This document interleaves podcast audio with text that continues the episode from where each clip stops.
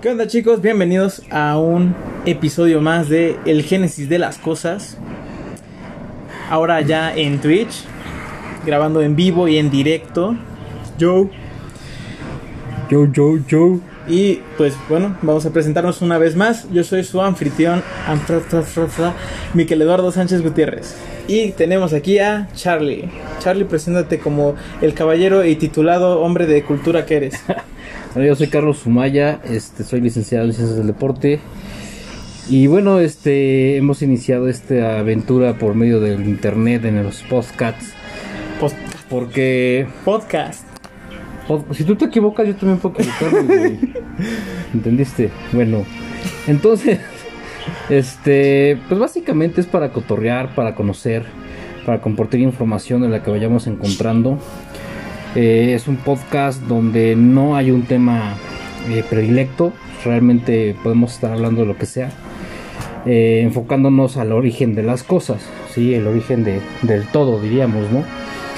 Porque pues, hay muchos temas este, curiosos e interesantes como los dos podcasts anteriores de que los invitamos a escuchar por supuesto en Spotify en el canal de Full Body Training que es el de su servilleta este en donde hablamos de el génesis del chinga tu madre del chinga del chingue su chingue su madre y vete a la chingada y en el segundo podcast hablamos de el génesis de la barba De la barba. y eh, cómo esta influye por- a- al, al gusto de las mujeres, ¿no?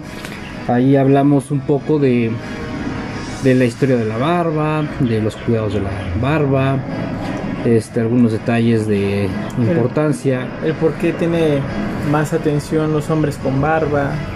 Tiene Ajá. más atracción sobre las mujeres. Así es. Y sobre todo los extremos de, del, de la barba. Porque obviamente pues hay extremos de los lampiños. Sí. Con todo respeto. Y los extremos de que parecen aquí Rasputín o... con su barba hasta el pito. Ay, cabrón. Ay, cabrón. No me voy a banear Twitch. No, pues, ya sea tu bronca, güey. Bueno, entonces los invitamos a, a que escuchen esos dos primeros podcasts que, que hemos subido. Este, se encuentran en Spotify. Y próximamente estaré- tra- estaremos tratando de estarlos subiendo a Facebook, a nuestras páginas. Y, y darle seguimiento en tal vez Twitter. Y en algunas otras plataformas que vayamos encontrando por el camino.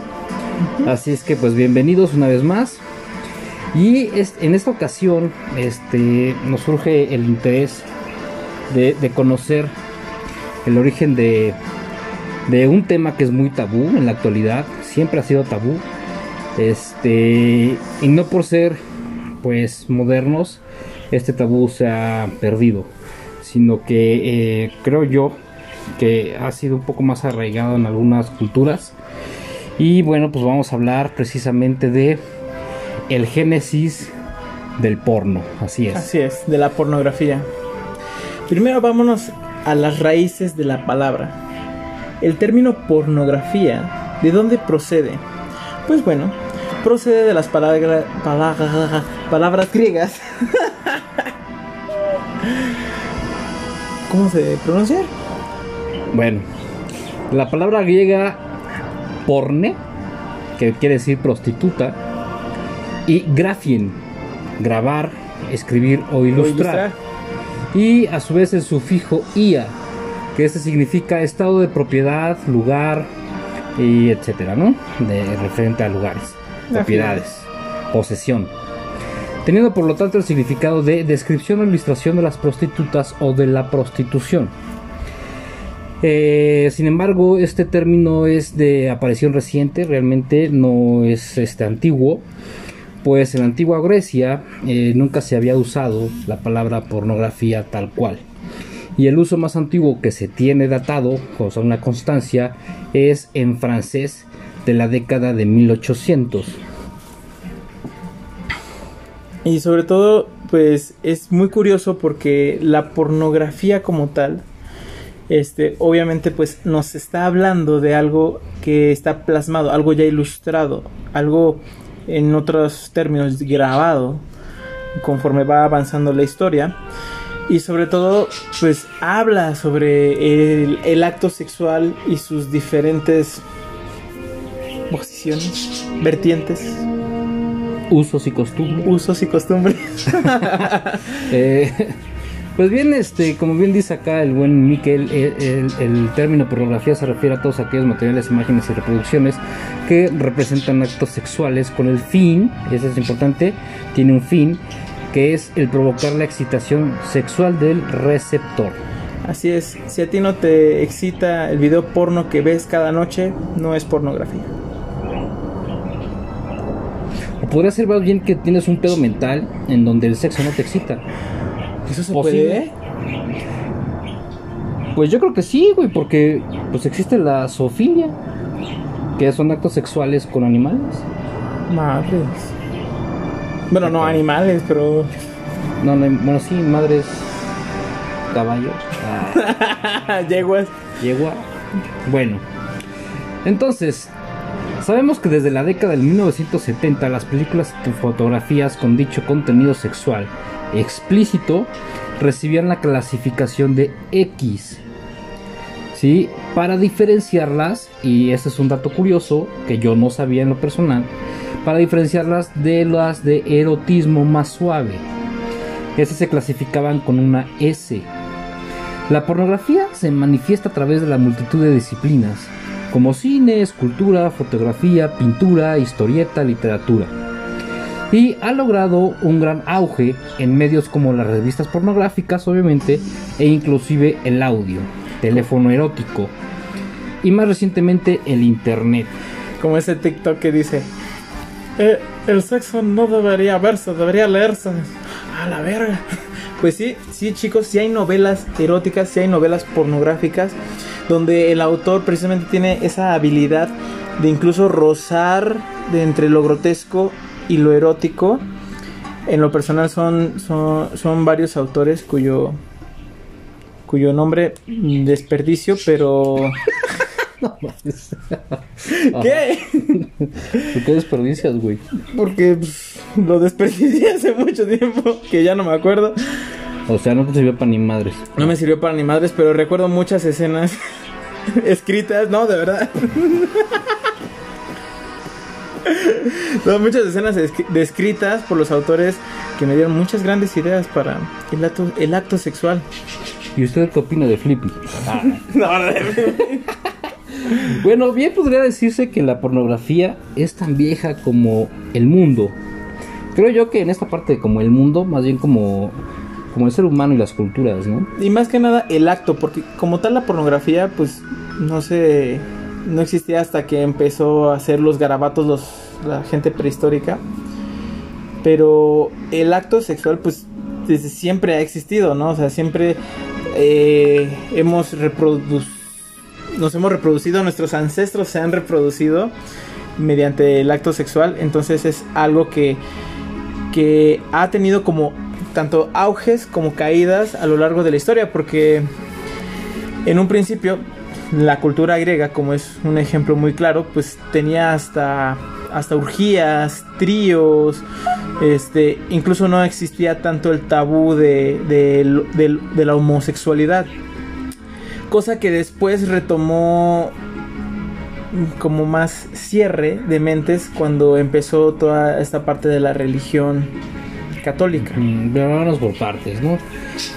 Eh, en tiempos prehistóricos, este, se dibujaban o se hacían las estatuillas con caracteres sexuales exagerados, con senos enormes, con, como este güey, con senos enormes, tal y como las Venus paleolíticas o con falos prominentes.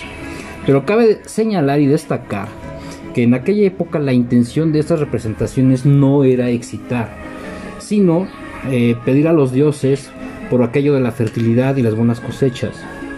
En la India hay templos hinduistas construidos hace más de 2500 años con decorados en relieve o esculturas que muestran parejas en el momento de la cúpula. Y aquí cabe destacar, ah, espérame, es que, ah, pinche sillón, ya está, caramba. Cabe, es que, cabe destacar. Se estaba el- el- manifestando un dios de estos. Oh, el dios de ahí te va. Digo, cabe, cabe- cabe destacar este un, un libro famosísimo eh, que me imagino que alguno de ustedes sí conoce, el famoso Kama Sutra. Ah, Que es, eh, es aquel libro ilustrado, obviamente, en el cual se, se, se platica o se muestra de forma gráfica. Ajá, este, muchas posiciones sexuales y eh, pues no, no definen, sino explican cuáles son las más placenteras para ambos este, géneros, ¿no? Bueno, da- da- dado este dato, ahí si quieren busquen el Kama Sutra, sí, es, es hindú y es muy famoso. Está disponible en librerías, Ajá. Oxxos y su biblioteca más cercana. Cámara, ya venden libros en Oxxo. En China se han descubierto dibujos y grabados de la época de la dinastía Qin con representaciones en pleno madre. acto sexual. O sea, imagínate al emperador acá grabado, güey, teniendo su pum pum arriba ribotota guacala, qué rico. Con, El la, delicioso. con la emperatriz o con todas sus doncellas, güey. ¿No? No, y, a- y aparte, cada posición extraña que, que adoptaban o se también se graficaba en, en, en los diferentes medios. Por ejemplo, obviamente, pues hemos estado investigando sobre el tema y he visto cada imagen tan extraña de, de alguien montado en un caballo teniendo relaciones sexuales con su mujer de cabeza. Entonces dices, no mames, qué habilidad, cómo logró eso, ¿no? Esa se llama el martillo, cabrón. Ma- Hoy, hoy el martillo. ya, ya, ya lo, ya lo practicaste, ¿no? Híjole, sí, güey, pinche desnocada que me metí, cabrón. sí, güey, es que yo era el caballo, güey. No, no, o sea, no mames, hasta parece irreal, güey. Sí, o sea, re- realmente, y, no, y, lo- y los nombres que, que, que fuimos encontrando este, de, de algunas posiciones, como por ejemplo la rompecuellos, ¿no? Esa posición que es muy parecida a esta del caballo, pero este, en donde, bueno, no hay caballo, la mujer está prácticamente sostenida sobre su cuello, con el tronco y las piernas hacia arriba, y el hombre está como en tijera. Ajá, mo- montadas, algo, algo así, ¿no? Sí. Entonces, este, digo, no, no, no, no, nunca la he utilizado. Se me hace creo que una herramienta bastante peligrosa. No, o sea, sí. Imagínate, fue una fractura de cuello, va la chingada, güey. Es que yo, yo creo que les excitaba el peligro de que te podías morir ahí. Pues sí, o sea, tú estás acá agarrado. Imagínate, güey. Está cabrón. Bueno, eh, como comentaba Miquel hace unos momentos, los griegos, bueno, existen unas ruinas en las ciudades griegas que se han encontrado desde jarrones con dibujos de parejas en el momento del coito hasta murales y textos con clara intención erótica. Las ruinas de la ciudad de Pompeya, en el sur de Italia, sepultada por la famosa erupción de- del volcán en el 79 después de Cristo, son como una cápsula del tiempo que ha permitido conocer cómo se divertían los romanos. Los restos del principal burdel de la ciudad muestran numerosas escenas de sexo. Aquí tenemos un término importante, burdel. Yo pensaba que, este término o, esta, o esta edificación, ¿no? Solo había existido a partir de los años 40 para acá. Pero bueno, creo que he vivido completamente equivocado, ¿no? Y, y entonces ya se les podía haber llamado burdeles a estos lugares en donde, bueno, pues obviamente era la famosísima horchatota. Sí, y sobre todo, y sobre todo exclusivos para las personas de alta categoría o, o, emperatrices o emperadores que tenían no solo pues sexo con, con este tipo de personas, sino que indiferentemente eran hombre o mujer, lo que se le antojara en ese momento. Porque precisamente este, pues, tenían esa libertad o ese poderío de que nadie las podía pues criticar. Que hoy en día hasta a nuestro presidente podríamos criticar por que porque engañó a su esposa, con quién sabe cuánto. Nuevo dato. El peje engañó a su esposa. ¡Ah, no Ay, y ahorita nos, bajan el Twitch, ¿no? madre. Bueno, Shout out FBI. Ah, cabrón, no tenemos FBI, güey. Tenemos PDI, Ah, carnal. P- PDI, güey. Bueno, eh, con, el Los Power Rangers también. Con el surgimiento del cristianismo, eh, se convirtió a las manifestaciones gráficas de sexualidad en tabú, ¿no? Y creo que este tabú eh, existe en nuestros días, Sí. sin, sin lugar a dudas. El, tema del sexo, del- de, de las relaciones este, sexuales hombre-mujer, mujer-mujer, hombre-hombre, tríos y, y- y- y orgías como, como todos se conocen en el bajo mundo de la porno. Sí, los, los buqueques, no, no sé qué chingados. Pues todo eso, pues todo eso existe, güey. No, y cabe, de- y cabe también destacar que todavía hasta los años 2000 era un tema muy recatado y muy tabú en nuestro país, pero a partir de ese año, de los 2000, ha habido una expansión y una, una apertura espiritual y mental sobre este tema del, del sexo. Llegando hasta nuestros tiempos que ya está muy marcado la diferencia entre las personas que todavía tienen mucho tabú en el tema del sexo y personas que ya están muy muy muy abiertas que ya hasta casi casi llegan y te dicen no pues sabes que yo soy bisexual y, y me atraes pero así di- diciéndoselo directamente Sí, de, ¿no? de hecho hemos este, escuchado actualmente este, eh, en algunos programas de radio noticias así como que de, de la farándula, el medio artístico, en donde pues algunas algunas este, artistas pues han declarado, ¿no? Pues pansexuales, bisexuales, homosexuales, Pansexuales. sí, pansexuales. ¿Qué es pansexual güey? Eh, según entiendo es este que te gusta casi todo, menos animales. ¿Neta? Ajá. Yo pensé O sea, que no- no- era sexo con pan güey Córtale, carnal. Córtale. pues, Este güey ya está mal, güey. Está no mal. pues es que dice la palabra ¿no? Bueno. continuemos Ahorita podemos hacer una breve pausa en la cuestión de la pansexualidad y definir y conocer qué es el pansexualismo. Sí, bueno, eh, después de este resurgimiento de- de- del tema eh, de la sexualidad y la pornografía en el renacimiento, eh, bien abiertamente o bien de manera discreta o encubierta. O sea, siempre se ha manejado un poco escondido el tema sexual. La escultura que hizo Bernini de Teresa de Ávila la muestra en una pose que muchos interpretan como un éxtasis orgásmico. ¿sí? En concreto, el éxtasis místico se considera el equivalente espiritual al orgasmo físico. Qué interesante, ¿no? de hecho era algo que no que desconocía y de hecho quiero aquí también hacer la, la mención que actualmente o sea antes no había tanto estudio sobre este tema pero incluso actualmente se ha descubierto que la mujer tiene 12 tipos de orgasmos distintos o sea 12 o sea, antes yo creo que se mencionaban 6 en el Kama Sutra y hoy en día ya hay 12. Entonces, O sea, chicas, bueno, siempre han existido, pero hasta bueno, hoy. exactamente, hasta ahorita sí, se sí, conocen. así de, ah, no mames, ahora vamos a meter otro. no mames. o sea, siempre lo ha estado, pero pues no los habían como que clasificado, ¿no? Exactamente. Este, pues, se- que, que- que, o sea, es realmente impresionante la capacidad de, de- de- de las mujeres en muchas cosas y bueno, en este no, no pueden quedarse atrás. Esa, Definitivamente. esa capacidad multiorgásmica que, que algunas poseen o que casi todas, creo yo.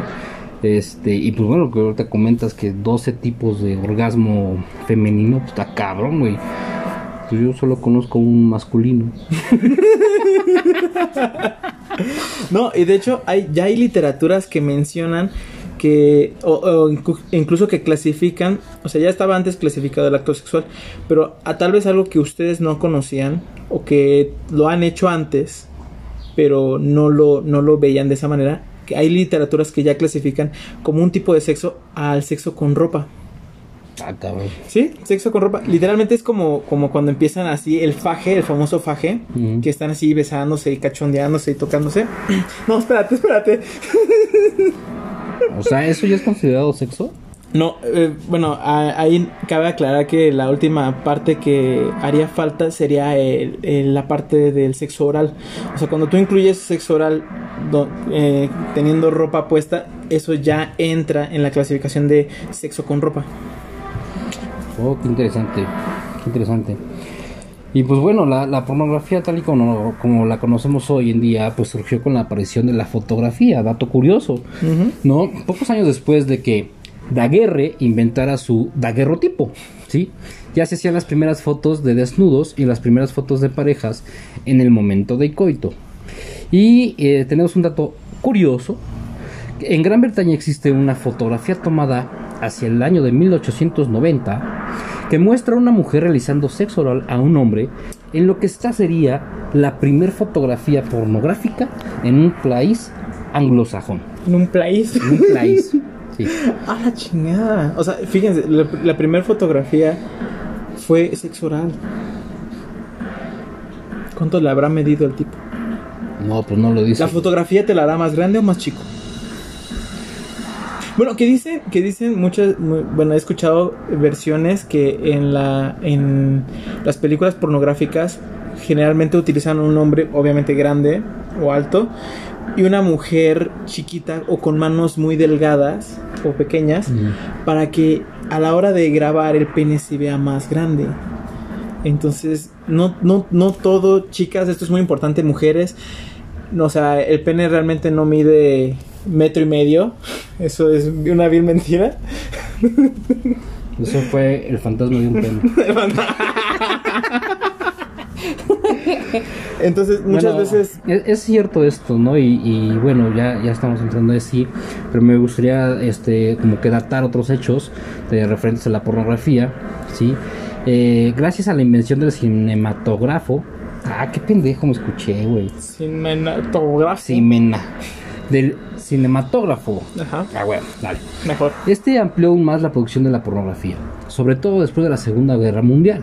En los Estados Unidos, la llamada revolución sexual de los años 60 permitió que temas de sexualidad se trataran más abiertamente. Una consecuencia indirecta de estos cambios eh, sociales fue el aumento en la producción gráfica del material de contenido erótico. Y eh, recuerdo uh, es un documental que vi sobre la historia, digamos el génesis de, de la marca Playboy. Es importante porque aquí Ah. podría entrar esa historia que si quieres después la contamos, que es muy interesante la verdad, como este cuate, este eh, Hugh, si mal, me- si mal no recuerdo se llama Hugh, el viejito, este hace pues su imperio a, a tra- a través de la pornografía, pero su pornografía no era grotesca como le da ahora, sino era una pornografía, este, digamos, la erótica artística. Ya. Ujú. Ujú. Porque aparte su revista no, pues no se basaba solo en eso, sino que era una revista social para caballeros. Entonces, bueno, si gustan contamos después la historia del génesis de Playboy. No, y eso, y eso está muy interesante que yo creo que incluso hasta, hasta da apertura a otro tema porque aquí viene lo que es la diferencia entre un material artístico y un material ya vulgarón. Ujú. Vulgarón como hoy en día ya Como hay tú. muchísimas Y búlgaro. Ah. ya hay muchas plataformas como que OnlyFans, que Priv, que muchas chicas pues los utilizan para ganar dinero. Qué suerte las de ellas. que, que podrían que podría considerarse pues desgraciadamente o no sé si desgraciadamente pero eh, después de haber, de haber leído un poco la, la etimología de lo que es pornografía este pues creo que que todo eso podría ser considerado un tipo de pornografía porque eh, digo no no no es por molestar ni nada sino que pues en la actualidad eh, en muchos en TikTok en, en Instagram pues salen muchas chavas no de pues muchas edades pues casi desnudas. Entonces cuál es la finalidad o sea tener seguidores en base al cuerpo porque pues, hay algunas que la verdad no es por minimizar nada, pero pues no hay talento de nada. O sea, hay algunas que, bueno, está la de, la, la de karate, la de taekwondo, que, la de MMA, la basquetbolista, la voleibolista, la triatleta. Dices, bueno, y las vas siguiendo. Y, y, y, y, y sí, la verdad, todo esto es un tema que se puede expandir, ¿no? Como la ropa, De hecho. ¿sí, ¿no? Incluso, incluso hay, cabe mencionar aquí una, una anécdota personal que yo el año pasado, fíjense, el año pasado quería abrir mi propio OnlyFans. pero, pero curiosamente hice una pequeña entrevista a personas allegadas, mujeres, la mayoría, que les preguntaba si, si ellas invertirían en un OnlyFans de un hombre. Y curiosamente la mayoría me dijo que sí, pero siempre y cuando hubiera le, le hubiera echado coco a sus fotografías, es decir, que fueran más artísticas, o sea, rozando el erotismo y el arte sin llegar a lo vulgar, porque precisamente ya sobrepasando lo vulgar me dijeron ya, hasta ahí, ya no O sea, me y- agrada y ese punto. Ese, ese es un dato importante porque en la investigación que estuve realizando de, de lo que me correspondía, ay, de lo que me correspondía, Ah, un trabajo en equipo. Haciendo la tarea.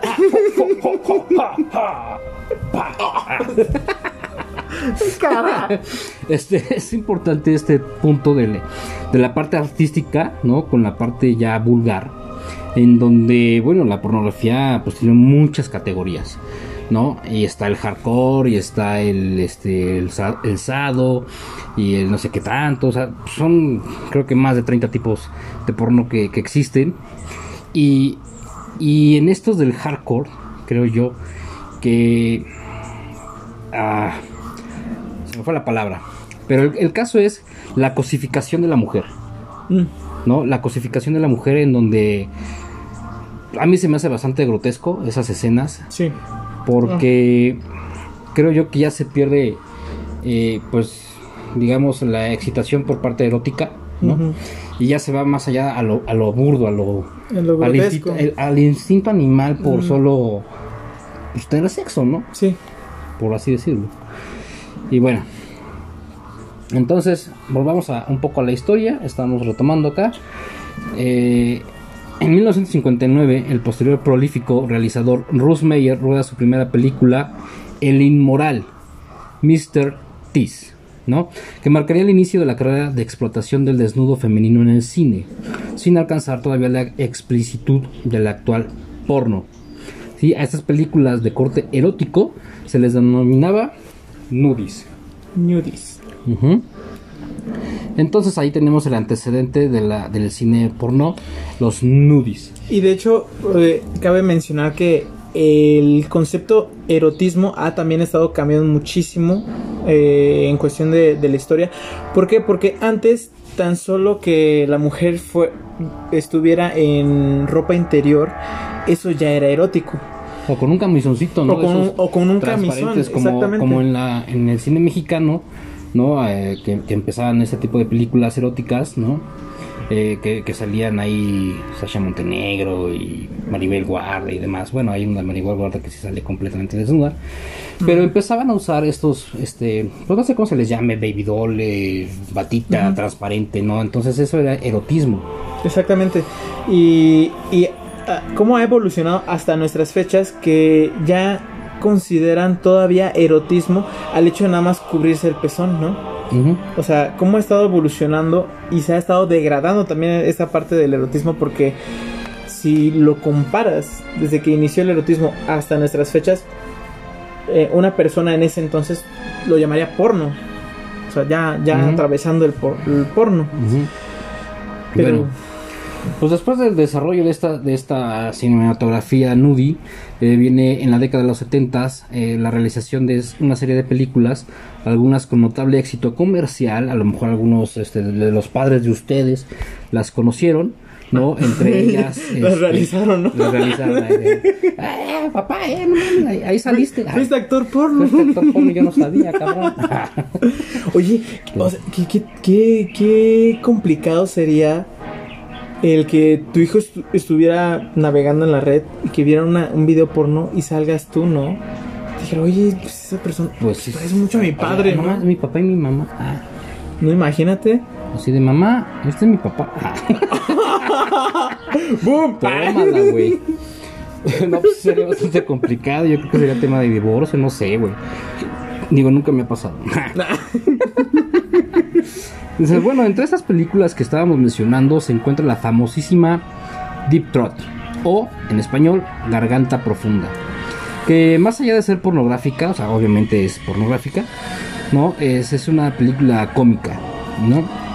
Eh, es- también se, se encuentra la película Tabú, eh, Unsight, ¿no? De Jennifer Wells. Y bueno, después en la década de 1980 llegó al público a través de videos, ¿no? Con la difusión masiva del video, millones de personas pudieron, este, por fin disfrutar de estas famosas películas pornográficas sin tener que estar yendo al cine. Por fin se pudieron De- masturbar en casa. Así es. Ja. Y bueno, pues en la privacidad de sus hogares, este, jálele aquí, jálele allá, métele acá, métele por acá, sin tener que asistir al, al cine, ¿no? Y pues resultaba más Em, algo cómodo y embarazoso. menos embarazoso que estar yendo al cine. Las estrellas pornográficas, conocidas como Cochiolina o Rocco Siffredi, ¿no? Se hicieron populares y ampliamente conocidos. Si gustan ustedes buscar estos este, personajes, ¿no? Que una, eh, bueno, esta Cicciolina es una italiana húngara, Húngara. Ajá. no es este, es este, ¿cómo se dice? Nacionalizada italiana, pero era húngara. Y no es muy agraciada de la cara, ¿no? Tiene una sonrisa de guasón. Unas cejas Está- que más pero pues bueno, que esta, mías. esta fue una de las primeras actrices ya porno, en- Porno. En, forma, ¿no? De hecho. Digamos que de manera profesional. reconocidas. Ajá, al igual que este Rocco, ¿no? Tenemos problemas técnicos. y- cierto. Y pues bueno, ya con el surgimiento del internet y todas esas plataformas, webs y demás, el porno ha alcanzado una expansión aún mucho mayor y digamos que yo creo que pues obviamente de, de romper récords, ¿no?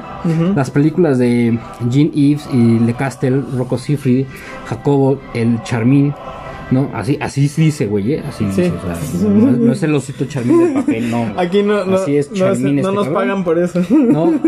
Teacher y Christoph.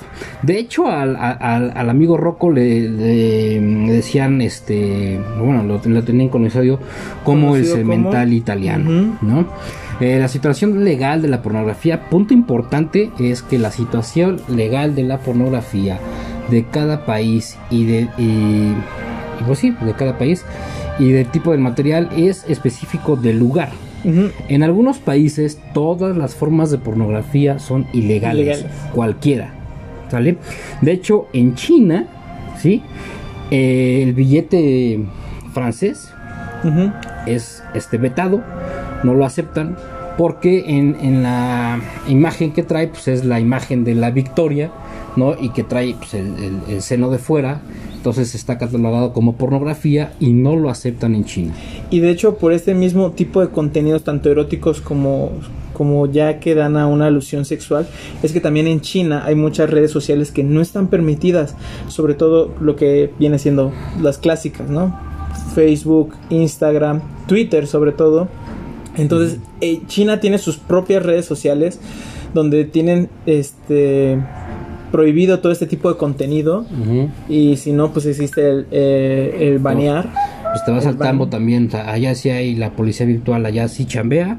Este, y si te topan tu, tu IP, pues ya vas al, al tambi. al, al tambo.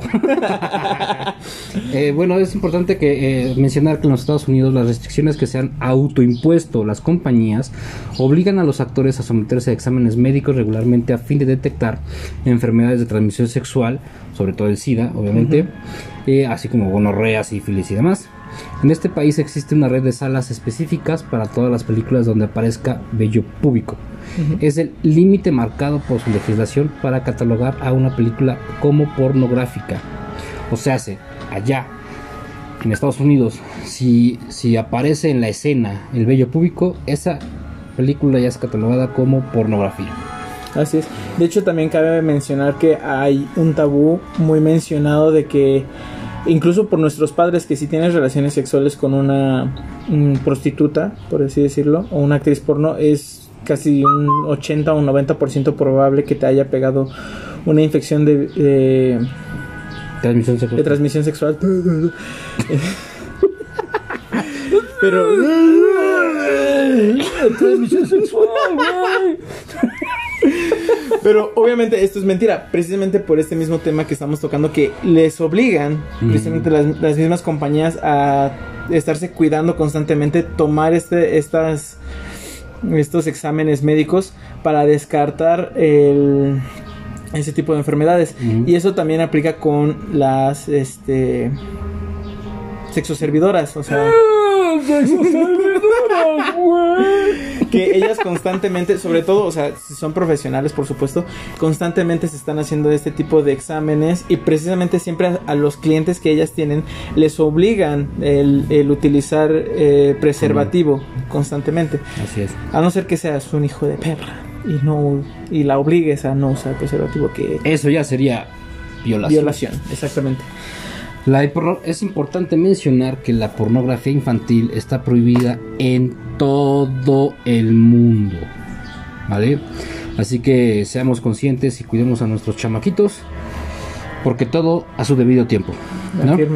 Muchas legislaciones restringen la pornografía que muestra actos violentos o con animales. ¿No me creías? Las zoofilia con animales y actos violentos. El hardcore entra a veces en actos violentos y están muy pinches crazies. Hay otras que se llaman taramanga, tama- tamarang, no me acuerdo, pinche nombre raro. Es este una corriente creo que asiática, si mal no recuerdo. Que, que sacan unas bichas cosotas así de mañana llega el rey. Y están grotescas. Esas, este, digamos que esa actividad aquí, pues no, no está pues, legalizada, ¿no? Sí, así te vas a quedar. cabrón. En algunos países islámicos todo tipo de pornografía es ilegal, hasta el punto de que puede afectar incluso a billetes bancarios. Lo que ya mencionábamos. Ajá, pero yo había dicho China y creo que la cagué, no era en China, sino países islámicos. Islam. Ajá. Dios mío. sí, aquí tenemos el ejemplo del billete francés, el, el- el de 100 francos, que como les decía traía la victoria acá, así, vamos a romperle la madre a todos con la chicha de fuera. bueno, ese en, en países islámicos, desde que pues, casi todo el Medio Oriente, está prohibido. ¿Sale? Este fue considerado pornográfico en algunos países integristas, ya que esta obra, eh, el personaje central femenino muestra un pecho al aire, o sea, el literal chichis para la banda, ¿no? ¿Al- ¿Algún otro dato, hermano? Pues no, creo que este sería nuestra versión del, bueno, nuestra versión y lo más apegado al origen de la palabra pornografía y tocando temas obviamente pues más Delicados, ¿no? delicados, sobre Delicados todo. porque, este, pues a partir de aquí se me vino a la mente otro, otros temas en donde la, la cosificación sexual de la mujer, este, en lo personal me parece pues, un tanto aberrante, malo. Yo no le encuentro sentido a muchas cosas del por qué, en serio. No sé. La- y, y- y voy a tocar el tema que, que me compete a mí porque como ciencias del deporte, bueno, pues tengo que ver muchas cosas deportivas, ¿no? Entre ellas la vestimenta de las mujeres, por ejemplo, en voleibol, por ejemplo, en el fútbol americano femenil, que ah, últimamente está muy este de moda, muy, Mm, eh, creciendo de hecho, sí, y, y se ponen unas guanizas padrísimas, pero mi pregunta es, o sea, ¿realmente es necesario que la ropa femenina en el deporte sea tan chica? Sí, porque no sé a qué, a qué, eh, pues, con qué propósito sea. Eh, por ejemplo, eh, en todo lo que tenga que ver con atletismo, el short de la, de la mujer, pues es muy chiquito, o sea, es, es una licra que hasta a veces, por ejemplo, en los saltos con garrocha, a veces, este, pues queda como tipo tanga, ¿no? De hecho, Y, y, pues no sé si a Incluso- ellas incluso no les la- incomode el traer esa ropa así, porque pues, entiendo que también aquí- tiene que ver las federaciones internacionales y las federaciones nacionales de Eh, cada país. Exactamente, de hecho, de hecho, sobre todo, incluso eh, hay una palabra para eso, creo que es este, que la mujer está siendo muy sexualizada Sí. en la cuestión del deporte. Es- es- Y eso no solo, no solo en el deporte, sino En también en, en muchas cosas, incluso en los videojuegos, lo hemos visto cuántas veces no en los juegos de rol le consigues una armadura a tu personaje femenina y es muchísimo más pequeño que el, de, Sí, que el y- del personaje y se masculino, tiene, y- ¿no? y se tiene que ver el ombligo y media pierna y así como que yo la neta es que yo no le encuentro sentido, o sea, a mí me encantan las mujeres, pero esa parte se me hace súper ilógica. Sí. O sea, ¿cómo una atleta tiene que estar vestida de esa manera? O sea, y, y no es porque también sea, o sea, ay no, qué conservador. No, no, no, o sea, simplemente es Es innecesario. una, O una sea, duda, una- duda que me surge. O sea, yo lo veo necesario, ¿no? Pero otra duda que me surge es, bueno, por lo menos le preguntan a ellas si están de acuerdo en vestir así. Que de hecho, déjame decirte que voy de acuerdo en las federaciones y en los deportes ya de liga, pero por ejemplo las mujeres que son deportistas, tal vez no profesionales, pero que ves diariamente en la calle, que utilizan este tipo de ropa, ahí sí yo te puedo decir que lo hacen por gusto. Tal vez no tanto por porque alguien las mire, Mm. pero les gusta de alguna manera tener la atención. nadie dijo, y, nadie, y eso quiero aclarar, que nadie está diciendo, ay, es que, es que no me lo pongo para, para atraer a las personas o a los No, hombres. Claramente, ¿no? Claramente creo que es muy su gusto. creo que las ellas. mujeres es, es que es un tema bastante polémico, ¿no? De hecho, O sea, yo sé que ahorita has dicho una palabra que sé que va a causar ahí un, un pedo. Porque pues entra toda esta, esta esta onda que ahorita en la actualidad las mujeres están luchando por toda esta sexualización De de, de- ellas en, en- en todo, ¿no? O sea, tenemos marketing que las pone casi desnudas en lociones, en ropa interior. Y bueno, es que es ropa interior, pues sí, güey, pero a ver, ¿por qué no pones al hombre igual? exacto, ¿Porque no vende? de hecho. Pues qué gacho, ¿no? O sea, y, y qué gacho también hombres que que de cierta manera también nosotros somos sexualizados en cuestión de que no nos mostramos o que no hay marketing o este este tipo de temas de que nada más se nos por ejemplo en, en el fútbol americano que en vez de traer jersey y la armadura que nada más traigamos la armadura y se nos ve el ombligo no cosas de o, ese o en una trocita, güey, porque así juegan las, las- en una trocita las chavas juegan en, en- en un calzoncito muy diminuto que cuando hacen una, por ejemplo, simplemente para la posición de en línea de salida, ¿no? El set down, pues pues tienes ahí una fotografía no es que sea fea, pero yo la veo innecesaria. Sí, en efecto. Entonces, los hombres en cierto aspecto y manera también somos sexualizados al negarnos ese, ese tipo de cosas, pero obviamente por, no lo hacen ¿por qué? Porque precisamente pueden, podrían decirse, es que no venden, es que no llama la atención, pero es que realmente qué es lo que buscan O sea, ¿cuál es la estas finalidad? compañías, exactamente, ¿cuál, es la finalidad? O sea, si se supone que en este caso que estamos hablando del deporte, o sea, ¿qué finalidad tiene tener ropa tan diminuta en, en esta, en estos deportes de atletismo, en el deporte de fútbol americano femenil? Exacto. No, yo no le entiendo el sentido, o, o que alguien, si lo sabe, que me lo explique, por favor, y que me quite lo pendejo. Pero, pues sí, eh, yo, yo sí me molesto de... Y, y no es que no me guste verlas, obviamente me gusta, pero, repito, Siempre- yo no le encuentro el sentido a, a que corran- a que estén así. Exacto, yo, yo siempre creo que estamos de acuerdo en el sentido de que si es su gusto de ella, adelante. Se le va a ver bonito lo que guste y mande, pero siempre y cuando no sea una obligación o, te, o tienda a haber un reglamento en cuestión de. Entonces, si, si nuestra opinión sirve de algo hoy aquí, sería que nuestra, nuestra propuesta es que en el mundo deportivo permitieran a las mujeres utilizar la ropa que se les venga en gana. Si quieren mostrar, si no quieren mostrar, es muy su decisión de ellas. Es muy el gusto de cada persona en particular. Y...